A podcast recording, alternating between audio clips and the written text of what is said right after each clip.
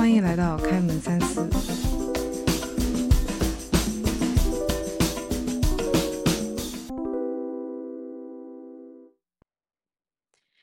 大家好，这里是小易。我相信很多人都听说过津巴布韦这个国家，不过在我的认知里，津巴布韦除了是全球贬值最厉害的国家之一之外，我也不太清楚其他关于这个国家的事情了。而今天，让我们一起来了解一下津巴布韦是怎么一步步到现在这个样子的吧。那么，就让我们开始这一期。首先来简单了解一下这个国家。津巴布韦是南部非洲的一个内陆国，约一千六百万的人口，其中非裔黑人占了百分之九十八，而在黑人族裔中，又有百分之八十二的人口为招纳人。招纳的英文是 Shona，是津巴布韦自中世纪以来就存在的人种。招纳人在津巴布韦长久生活，并且留下了不少文化遗产，其中最重要的当然是大津巴布韦古城，也就是现在的津巴布韦国家。津巴布韦地区的气候属于热带草原气候。年均气温大概二十二度，十月份的时候温度最高大约三十二度，七月份的时候温度最低大概十三到十七度，感觉是一个非常适合度假的地方。那在津巴布韦中，大多数人是信奉基督教，虽然法律上允许一夫多妻，所以这一点还是很奇怪，因为在圣经中是提倡一夫一妻的婚姻制度。其实，在两千年之前，津巴布韦就被称作非洲粮仓，也是当时非洲最富裕的国家之一。能被称为非洲粮仓，是因为津巴布韦的地理位置非常好，特别适合种植烟草、棉花、玉米、小麦、咖啡等等。当地水源也很丰富，土地肥沃，耕地面积非常多，所以不仅可以满足本国人的需求，还可以大量的出口粮食，甚至当时很多非洲国家都高度依赖于津巴布韦的出口。而且津巴布韦的矿产资源也是非常丰富，主要有黄金、锡、铜、锌和铅等等。而在之后的两年里，也就是两千年到两千零二年期间，津巴布韦政府实施了快速土地改革计划，政府当局征收了白人土地，以安置没有地或少地的黑人农民。这个计划当然对贫穷的黑人族裔来说是一个好事情。但是像这样针对某一个种族进行强制征收，可想而知，一定会激化不同种族之间的矛盾，当然也会引发来自西方白人为主的国家的制裁。像欧盟成员国实施了包括军事禁运和旅行禁令等在内的许多制裁措施，美国政府则是冻结了津巴布韦政府在美国的资产，限制与津巴布韦贸易等等。这些方法听着非常耳熟啊。像俄罗斯之前在被西方国家进行类似制裁的时候，也是非常窘迫，遭受了货币贬值、经济下滑等巨大的问题。而且这些白人农民的出走，带走了大量的资金、各种农耕技术以及器械，导致农业产出直接减少了一半以上。嗯，让津巴布韦国内的物资紧缺、物价飞涨、经济崩溃。所以，结合以上两个主要原因，两千年间的津巴布韦受到了双重打击，从此经济就一蹶不振。那为什么津巴布韦政府会突然做出这种看上去很没有道理的事情来呢？这就要追溯到十八世纪的英国殖民时期。当时臭名昭著的英国南非公司在一八九零年入侵了津巴布韦地区，并在对当地人进行了大屠杀后，划出了现在津巴布韦的边际线。在这之后，英国殖民者马上取得了津巴布韦古城内部的采矿权以及领土权，并将这片领土命名为罗德西亚。而过了十几年后，从1896年开始的一年间，这片土地上的黑人就开始使用武力反抗英国的殖民统治，爆发津巴布韦第一次解放战争。大约有450名白人在这场战争中被杀死。原因当然不难想象，当时在这个地区中的白人占比只有总人口的百分之三左右。但是却牢牢占据着这个拥有五百多万非洲人的国家的统治地位。直到二十世纪初期，大量欧洲移民侵入，霸占了大量肥沃的土地。那可想而知，当这个国家的大部分人都吃不上饭的时候，那反抗是无不可避免的。在这场解放战争之后，罗德西亚在一九一一年被分为北罗德西亚和南罗德西亚，很有英国殖民者做事的风格。殖民之后就把国家都一分为二。那么，关于这个英国殖民的故事，以后有机会也可以细说。那么，北罗德西亚成为了今天的赞比亚，南罗德西亚则是在1922年成为了一个英属自治殖民地，也就是我们今天看到的津巴布韦。又过了三十年，在1953年，英国不顾非洲人民的反对，又试图将南罗德西亚和北罗德西亚以及尼亚萨兰组合成一个联邦，以便拼凑成以白人殖民者为主体的中非联邦。这个尼亚萨拉就是今天的马拉维国家。但是这个三个地方的人民肯定都不希望就这样随随便便合在一起，特别是尼亚萨兰的反对声音最大，这也导致了这个莫名其妙的联邦于十年后的一九六三年解散。那在联邦解散后的两年，也就是一九六五年十一月，南罗德西亚的白人殖民主义当局单方面宣布该国脱离英国的管辖，正式独立，成立南罗德西亚。但这份声明并不受境内大部分的黑人族群所认可。那你可能会想，为什么这些人不想独立呢？其实并不是他们不想独立，而是当时的英国殖民者是出于担心未来的黑人民族主义运动，害怕黑人地位会升高，获得更多的政治参与权，从而他们的权利会随着时间的推移和政治变革受到挑战，所以才宣布的独立。所以在这之后一年的一九。六六年四月二十八日，津巴布韦人民又一次揭竿而起，反对白人殖民主义者统治，开始了漫长的革命武装斗争。英国殖民者则在宣告独立之后，还继续对外投靠美英和其他的南非白人殖民主义政权和葡萄牙殖民统治者一起镇压津巴布韦人民和南非人民的解民族解放运动。那在之后的一九六九年，也就是宣告独立后第四年。罗德西亚的白人殖民当局非法制定了所谓的共和国宪法，实行了土地分区法。这个土地分区法中就有规定，把罗德西亚土地分成白人和黑人居住的两部分土地，并且禁止黑人在白人的居住区拥有财产。最后造成结果就是把占人口百分之九十五的非洲人赶到只占全境一半的贫瘠的土地上。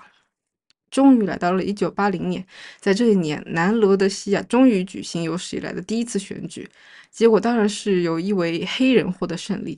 那么，这位黑人总统的名字就是罗伯特·缪加贝。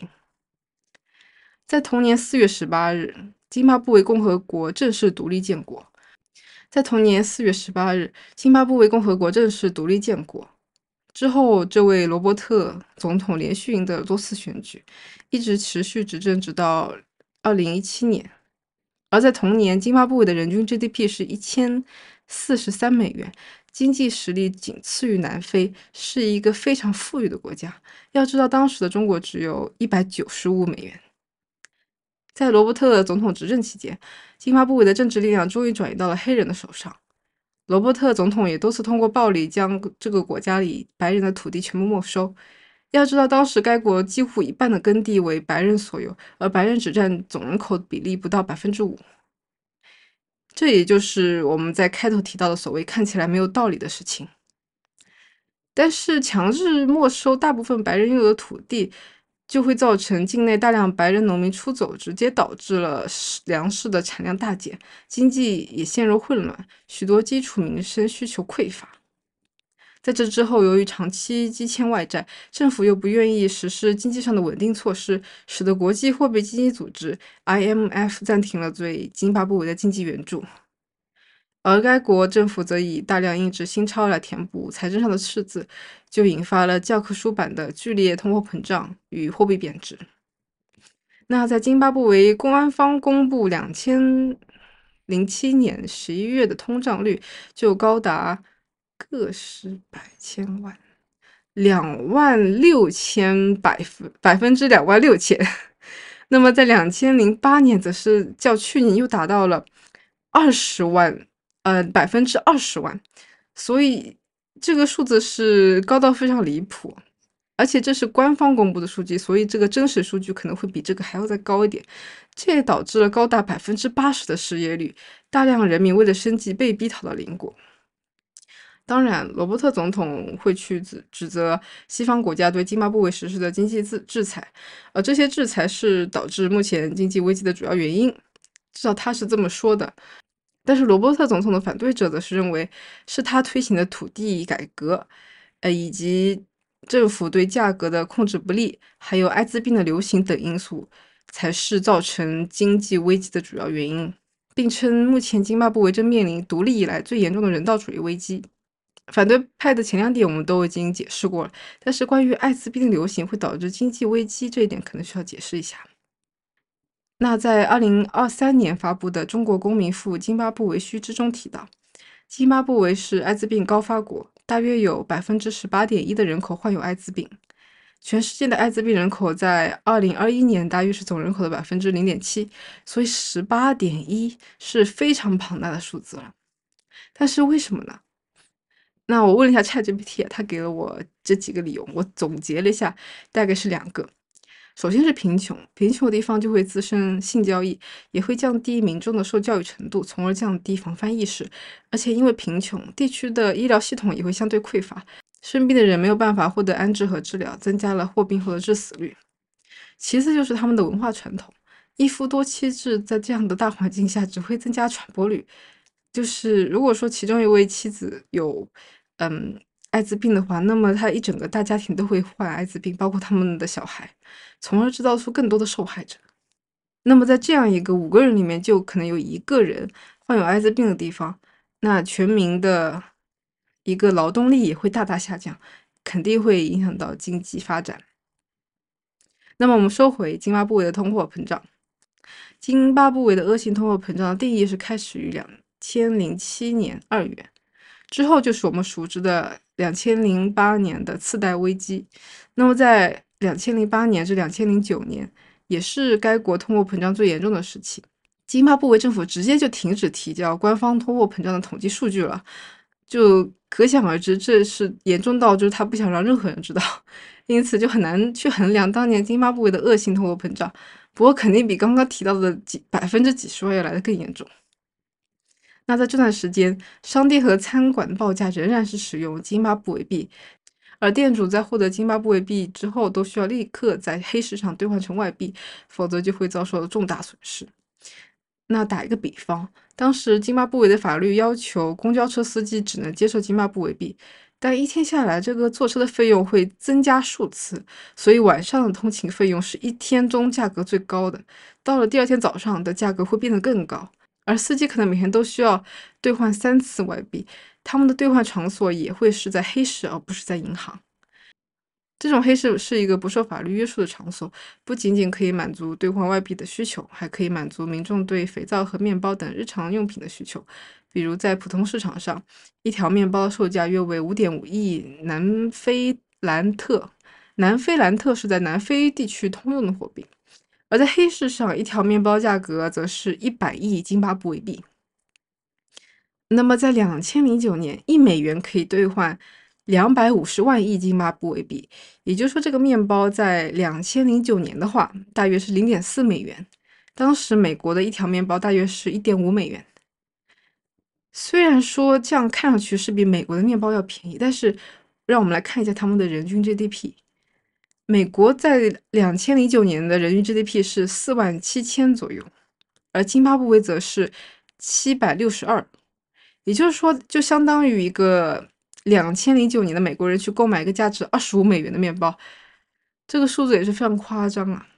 直到两千零九年的一月，津巴布韦终于发行了一套世界上最大面额的新钞，这套面额在万亿以上的新钞包括十兆、二十兆。五十兆和一百兆津巴布韦币四种。又过了几个月，津巴布韦政府终于宣布投降，在发布百兆面值货币的同年四月十二日，宣布因为已经难以维持货币价值，将停用本国货币一年。这一年，人们就直接开始使用美元了，或者南非兰特以及其他南非邻国的货币。而津巴布韦币在这之后也基本上就被废除了，这是因为津巴布韦币失去了信任和价值，而外国货币则被人民广泛接受。但是政府则是熬到了二零一五年六月才正式宣告彻底放弃本国货币，是改用美元。直到现在，津巴布韦国内的主要货币也是美元、英镑、日币、人民币等等，以及南非周边国家的货币。所以为什么会有人民币呢？那在二零一五年末，根据和中国人民银行达成的协议，津巴布韦在二零一六年初就可以开始将美元和人民币一起成为在国内法定流通的货币，而中国方则免除了津巴布韦约四千万美元的到期债务作为交换。所以，如果大家想去津巴布韦旅游，直接带上人民币就可以了，还是还是非常方便的。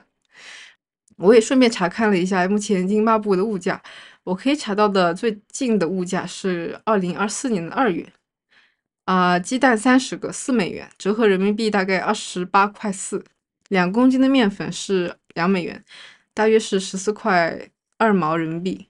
所以这个价格我觉得还是蛮正常的，可以说比我现在所在新加坡还要便宜一些。好，那么到了二零一七年，津巴布韦发动军事政变，理由可想而知。民众对这位罗伯特总统终于忍耐到了极限。罗伯特总统在这几十年里一一直掌握着政权，但他的领导方式和政策导致了经济衰退、通货膨胀、失业率上升等问题。津巴布韦的军方和一些政府内部人员则认为，嗯，罗伯特总统对国家造成了严重危害，因此发动政变，试图实施政权更迭，并结束罗伯特总统的统治。在政变发生后，九十三岁的罗伯特总统终于在面临军方压力和国内外舆论压力的情况下，于十一月二十一日被迫辞职下台。而这位罗伯特总统在不久后的二零一九年九月六日，在新加坡的医院里因病去世，享年九十五岁，相当高寿。而就在罗伯特总统去世的这一年，二零一九年，津巴布韦遭遇了这几十年来最严重的饥荒。全国超过一半的人口严重缺乏粮食，经济增速下滑至负百分之八点一。对比当时中国的 GDP 增长是六百分之六点一，而整个非洲的 GDP 增长是百分之三点四，所以津巴布韦比整个非洲差了百分之十以上，是相当夸张了。那么再给大家看一个数据，根据烟草工业和营销委员会的统计数据。二零一九年，津巴布韦的烟草产量创下二点五二亿公斤的历史新高。这从侧面可能表明了，有一些农民或者说大部分农民更倾向于种植烟草，而不是种植呃粮食作物，因为烟草带来的收益更高。而这种情况其实进一步加深了粮食短缺带来的问题。而且到了最近几年，受当地旱灾和新冠肺炎疫情等因素的影响。二零二零年，津巴布韦经济持续衰退，财政赤字也在不断扩大。此外，连续多年的贸易逆差、国外投资减少以及国际投资困难等，会让津巴布韦近年来外汇储备接近枯竭。为此，津巴布韦央行不得不采取继续印钞的策略，造成通货膨胀水平继续上高，国内物价继续上涨，金币再次大幅贬值等。我们刚才提到所有的问题。所以，为什么他们还在印钞？尽管津巴布韦政府在二零一五年六月宣布放弃本国货币，但其实该国在国内仍存在一些津巴布韦币的流通，主要是由于一些历史遗留问题以及其他因素的影响。虽然津巴布韦政府放弃了津巴布韦币，但有一些人仍然持有津巴布韦币，而一些小额交易也可以继续使用津巴布韦币。而津巴布韦为了应对包括贸易逆差、物价上涨等刚才提到的问题，津巴布韦央行也不得不采取继续印制津巴布韦币等消极的方法。然而，这种措施可能会导致通货膨胀继续加剧、国内物价继续上涨，还有继续贬值等问题，让这个百年前还是非洲最繁荣的国家，到如今非洲最贫穷的国家继续贫穷下去，这不免让人有些唏嘘啊。当然，到了节目的最后，嗯，还是要有一个比较积极的收尾。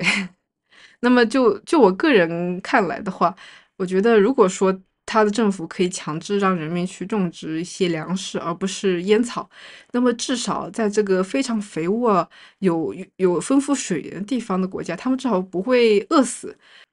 当然，包当然他消除不了这种贸易逆差、物价上涨的问题，但至少他的人民不会再继续想饿肚子下去了。那当然，这是我自己的个人的一些想法。那么这期节目到这里就结束了，